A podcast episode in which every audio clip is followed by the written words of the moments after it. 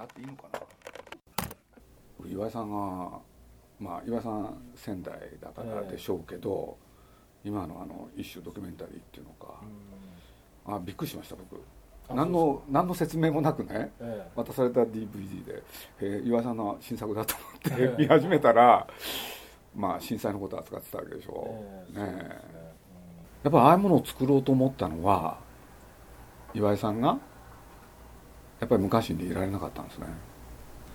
うんまあ自分の中であのなんか変わったとかではないんですけど、だ最初はあまりそういうのを作るまあし4月5月も1回あの被災地あの個人で入ってるんですけど、あのまあ、友達とかもいたので、その時もまああのこういうカメラとか、ま、一人で回回して歩いてたんですけど、その時はあのその素材を使って何か作ろうとは全く思えなくて、逆にあの、まあ、原発の部分だったと思うんですけど、あのまあ、自分の中で、まあ、自分のもうなんなんていうかこう等身大のレベルであの、まあ、無視してこう普通に作家活動をやってる臨界点を、まあ、もう超えてきてるなって気がしたんで、まああのまあ、自分なりに、まあ、あの賛成なのか反対なのかっていうのを、まあ、曖昧にせずに、まあ、普通に反対なのでそれは反対だし、まあ、なんか自分の中で何か変わったという感じじゃないんですけどね。あびっくりしました僕。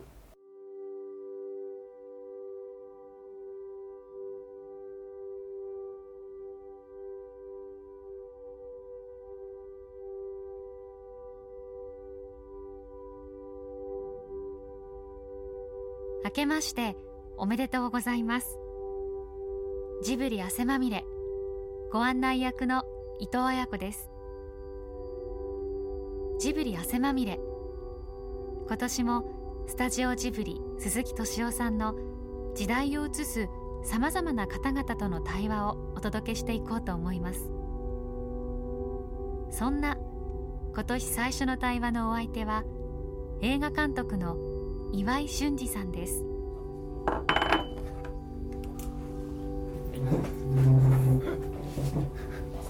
普通のカメラ？あこれ動画。あこれで動画撮ってるんですね。なるほど。すごい。全部ハイビジョン。なんでこれ普通のカメラ置いてあるのかなって素朴に思っちゃったから。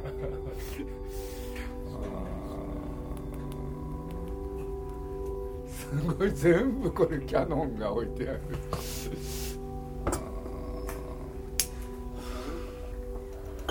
ンパイアって見ました。あ見ました？あええ。あれ全部これで、そうなんですか。へえ。映画のフィルムよりも大きいんですよね。まあほとんど一眼レフ用なので写真なんですけどこの画角で絵が絵が撮れるんで結構あの上がりが綺麗というかなんちゅう時代になったんですかしかし。これで何時間ぐらい撮るハードディスクですよね。いやもうチップなんですよ。あそれに。に2時間ぐらい入りますバッテリーが続く限りそうですバッテリーもすぐ変えられるだからあるシーンなんかも車の中とか5台全部つけてあの5人分同時撮影とか。今まであのし車内シーンとかでこう外からカメラを張り出したりっていうのがなくなったんですよね。これが出てきたんでこのサイズだったら。そうです。ね別に小さいから。ええ。でも学生がこれ使ってるので最近の学生の父映画ってなんかこれテレビのドラマよりなんかリッチな絵になってるんですよね。それがアマチュアの人が芝居してるっていう不思議な現象が起きていて もう嫌になっちゃったなもう驚きました。すごい驚いた。むちゃくちゃ驚きました。参りました。仙台で生まれ育った映画監督岩井俊二さん。311の東日本大震災以後活動の拠点を長年在住してきたロスから日本へ移したそうです。映像を通して私たちが今考えることは何か。さまざまなアプローチを続けているんです。今年も1月5日から日本映画専門チャンネルで岩井俊二映画祭。映画は世界に警鐘を鳴らし続けるという企画がスタートします。岩井さんがセレクトした核や原子力そして震災などを描いた映画を上映していくそうです。今日お届けするのはこの映画は世界に警鐘を鳴らし続けるという番組の前後に放送されるお二人の対談。正確に言うと対談の収録前のお二人の雑談を盗み撮りしたものです。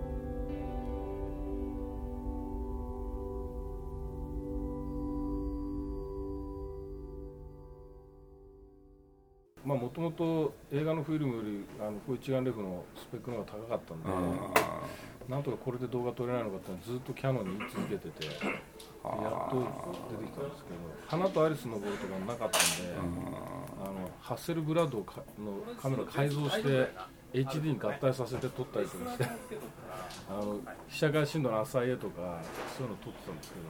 これ結構簡単にできるんで。いろんな意味あそうです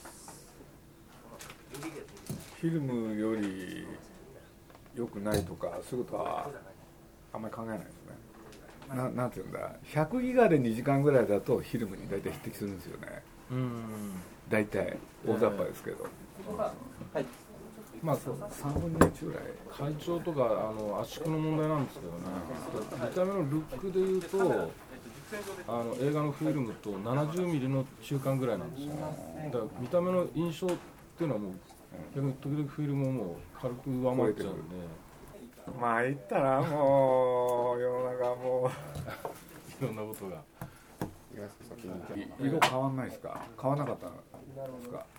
色大丈夫でした？色は大丈夫でした。ねあのアメリカでやったんですけど。だから僕らあのデジタルのものをねえフィルムにするとき間に挟むやつがないもうちょっと開けるええ千と千尋の時開発したんですよ。カラーマネージングシステム。あえこれであのピクサーなんかね当然それでやってたでしょ。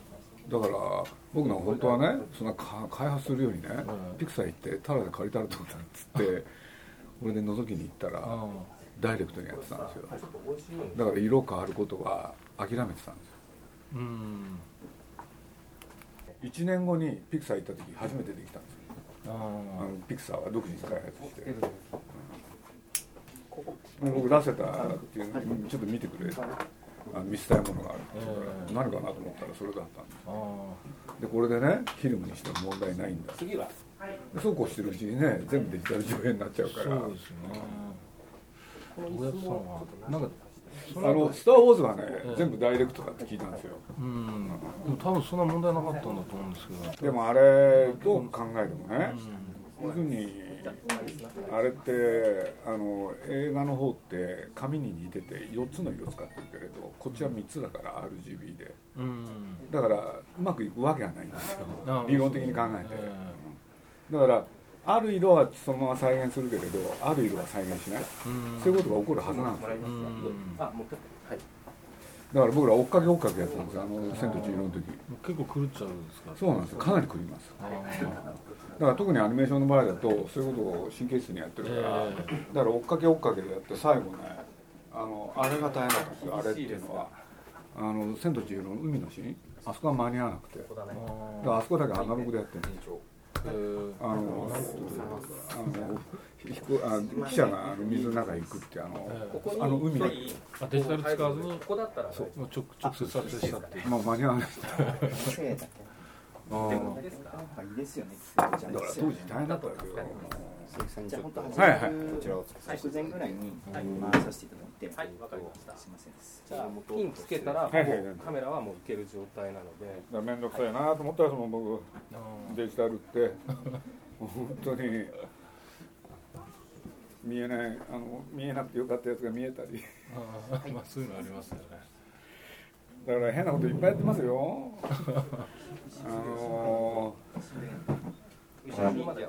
あいいっすどっかしまっとかなくていいですかポケットの中。もしはい、入れ入れちゃうはい。パーカーパーコレーションのガタがあるでしょ？ええ。当然。でそれをねあのあの人工的に作ったりね。あわずかにこう。そうだから微妙にずれてる。えじゃあピタッとするとなんか見てて何なの目に疲れるんですよね。えああれも見えやすいですもんね、ええ。確かにーだからまあ僕らフィルムしか知らないからしゃあないですよね。わかりますね。いやー参った。よければ。はいえっ、と最終的にじゃあ進路全部カメラチェック。了解です ISO500 の、えっ、と24 ISO って言うんですよね。はい。でケルビンがあれイソって昔のアーサなんですか？近いものは。い。だよね。はい。すごいよねその数字が。昔はそんななかった。えっ、と5200で。5200はい。最初デジタルカメラが出た時にアーサ探したらなくて5200です。あイソって書いてあってそれが50しかなくてこれじゃ暗いとこ撮れないじゃん。あ今いくつまである2万までだってアナログカメラの時って確か400とかそのぐらいでしょ、はい。あーわけわかんないなもう。ダメだついていけない。今肉眼より明るいですね。そんなバカな。んでだけどカメラって人間って両面に見てるわけでしょ？え目玉2つにならないですかね？のもあるんああるんだ。3D カメラは。え 3D はそうですねなんですね。あまあそうですね、ええ。そうやって言われると。はあ一つのカメラの中2つレンズがついてるんですか？そうですねこう2つついてじゃあに人間の目に近いんだ。近いですね。これで焦それで 3D に見える点。そうなんですね。えじゃあそれで移動するために自分で焦点合わせるんだ。そうですね。人間の目に似てますね、はい。え人間の目の不思議なのはこう片目にすると 3D じゃなくなったりしないですよね。そうです。ね。あれがどういう原理なのかなと思って。うちあの映画で見るような 3D と見えてないですよね我々。どっちかっていうと。意外と。5000目をじゃあはい。興奮したりすると 3D 見えたりする。んであはい。そうそう待ってくださいライトちょっと直します宮崎だよなんか。不思議なんですよねあれ。変な絵ばっか描くなレンズあのカメラ通して見たものと彼の描く絵って全然違うんで。あ視点がいっぱいあるんですよね、ああうん、よくあれ頭おかしいですよね 自分が見たいものがあると自分が移動する移動してそれ見てでここから見たものとここから見たものをつなげるんですよね。あそれで一枚の絵にしちゃう。魔女の宅急便が一番わかりやすいんですよねこうやって。こうやって空飛んでて下見た目で下見ると屋根だらけで。ビューンって向こう行くっていうと向こうの方に入り江があってで住宅街がある。それがうーんなんだけれど一枚の絵で描いてあるんですよね、ああうん、ポスターにしたやつはそうですけどね。だから手前は上から見てるんですよ。で円形はここから見てるっていう。OK ですはい。それぞれは描けそうですが間つなぐの難しいですそねう。それのついつま合わせが天才ですよね。だから要するにどっか見るときはちゃんと別のところに立って見てそれを一枚の絵の中に入れ込むからハハハハ。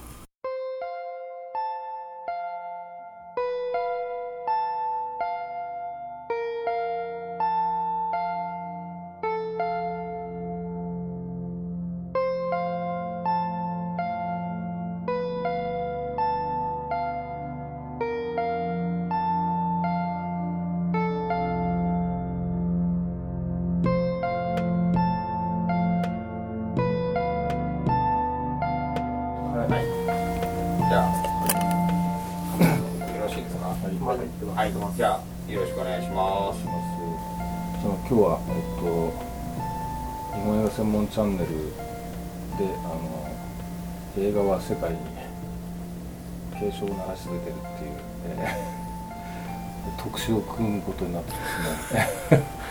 まああすのごいな。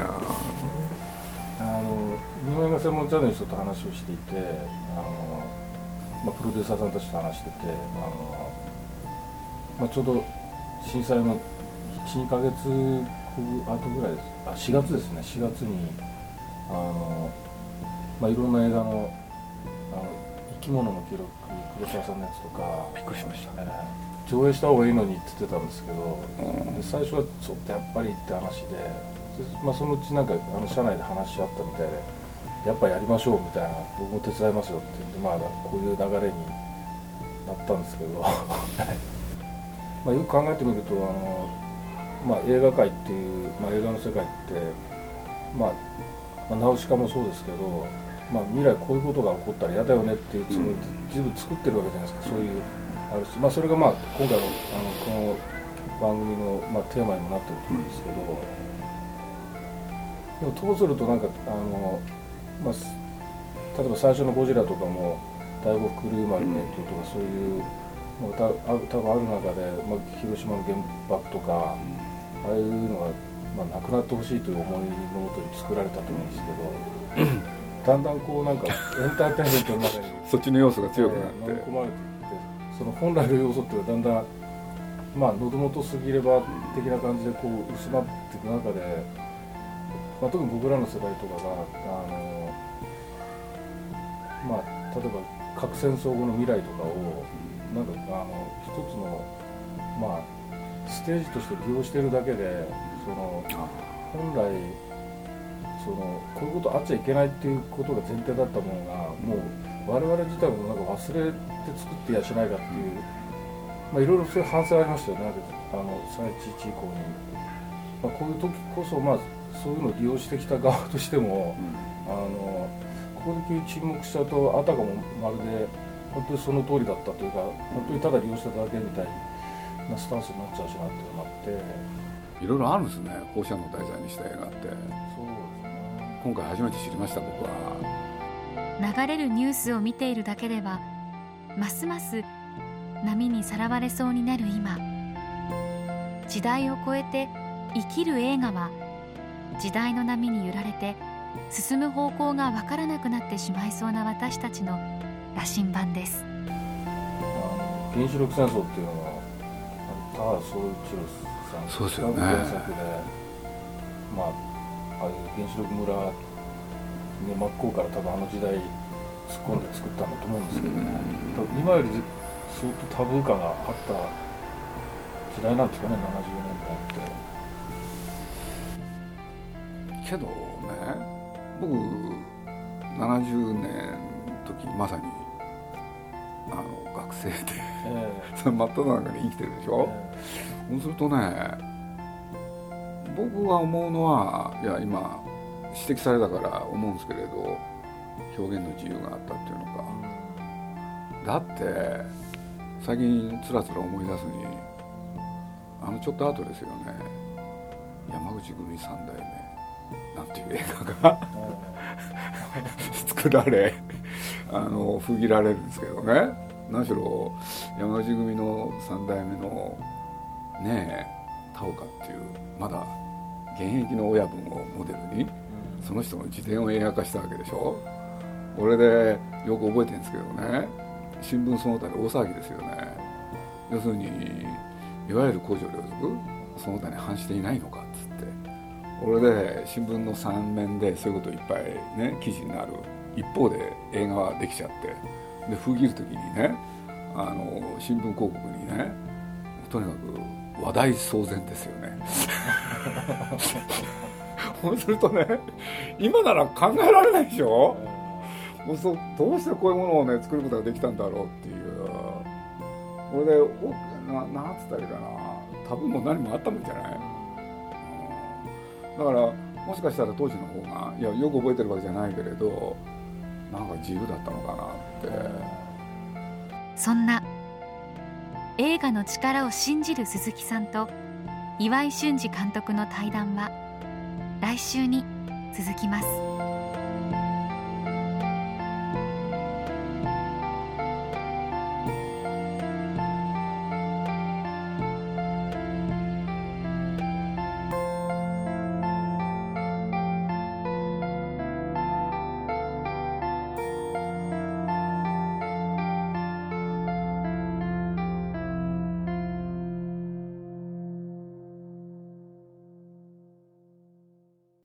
鈴木敏夫のジブリ汗まみれ。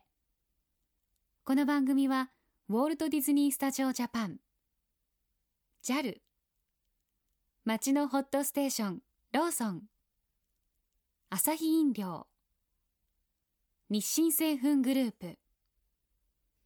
立ち止まらない保険 MS&AD 三井住友海上。au の提供でお送りしました。